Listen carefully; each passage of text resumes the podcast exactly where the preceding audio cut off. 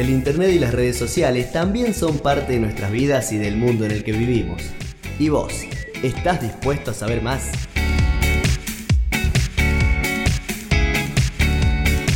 Bienvenidos a una nueva edición de Conectados. Hoy estoy aquí para brindarte consejos acerca de la comunicación y del marketing.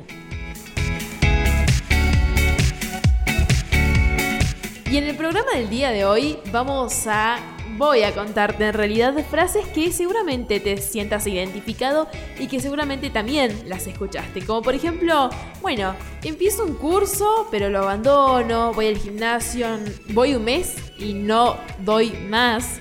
O quiero hacer dieta pero al segundo día ya la abandoné. O incluso hasta el primer problema vuelvo a sentirme inservible. Estas frases se viven escuchando y se escuchan por millones cada día, ¿no? Pero tengo que contarte que lamentablemente vivimos en una época acelerada donde la mayoría de las personas buscan cambios rápidos, pero con resultados inmediatos, ¿no? Y acá va eh, la propuesta que te tengo hoy para contarte acerca de la constancia y la perseverancia, sobre todo en el emprendedor. Quizás algunos dicen, bueno, es lo mismo, es similar, ¿qué, ¿qué, tiene de diferente? Bueno, hoy te cuento que la constancia es un hábito de repetición a lo largo de un tiempo determinado, ¿no? Es cuando vos comenzás con un hábito y lo repetís a lo largo de un tiempo prolongado, entonces ya podemos decir que está siendo constante. En cambio, la perseverancia es ya una cualidad que te permite sobreponerte a cualquier desafío, a cualquier problema que se te pueda presentar a lo largo del camino. Es empezar básicamente de nuevo desde el lugar donde abandonaste, hasta incluso podemos decir que es capitalizar la experiencia para corregir el rumbo si es que fuese necesario, ¿no? Por lo tanto, y acá viene la relación que existe entre estos dos conceptos, porque es la... A ver, te explico simple, porque la constancia se nutre de la perseverancia, ya que es probable que debas esforzarte para conseguir lo que realmente anhelas. Por eso estuve investigando a lo largo de esta semana para que vos puedas sentirte identificado y sobre todo para que puedas solucionar varios de los problemas de los emprendedores, si es que lo sos, o si estás por abrir un nuevo emprendimiento y querés saber cómo puedo hacer para no detenerme en el camino, que es algo súper difícil.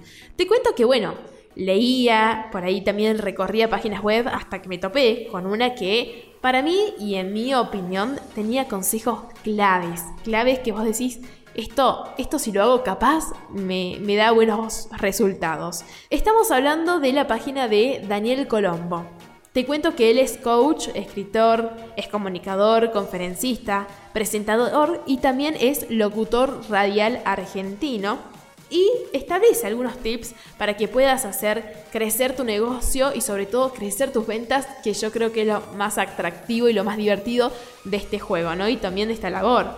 Así que bueno, te invito a prestar muchísima atención. Él en primer lugar habla de definir tu meta sabiendo que es un proceso, lo que quiere significar que va a tomar y va a llevar su tiempo, ¿no?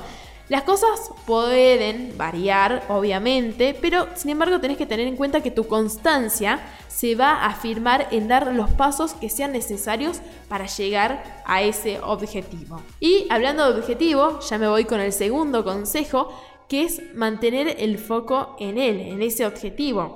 Y se dice que el mayor problema de las personas generalmente es enfocarse en lo que se está haciendo mal y no en el objetivo. Porque por ahí vos decís, pucha, ¿qué pasa que no estoy vendiendo? ¿Qué pasa que por ahí no crecen mis seguidores en las redes sociales? ¿Qué pasa que no llego a mucho público? Y la clave está en no concentrarse en eso, sino concentrarse en el objetivo y seguir por ese camino. En tercer lugar, él habla de diseñar el primer paso de tu camino. Y te cuento, y es muy curioso y también muy motivador, que para diseñar tu camino ya haciéndolo estás cumpliendo un 50% de ese proceso. Porque te estás animando.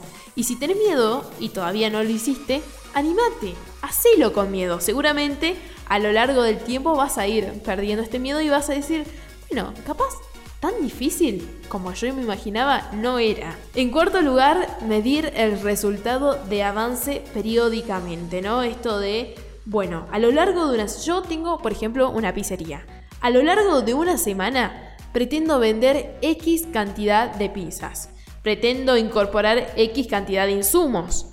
Y si veo que esos resultados fueron positivos a lo largo de esta semana, es un avance y lo tenés que tener en cuenta, tenés que darle valor a ese pequeño avance. Ponete objetivos cortos que va a hacer que sigas motivado, ¿no? Y en quinto lugar, pero no menos importante, y me parece que es también una de las claves, es reconocerte y felicitarte por tus logros.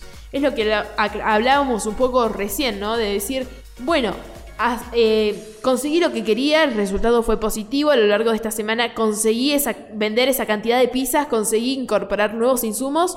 Bueno, felicitate, salí a hacer algo que te gusta, despejate, para también mantener viva la llama de la motivación que es súper importante en un emprendedor.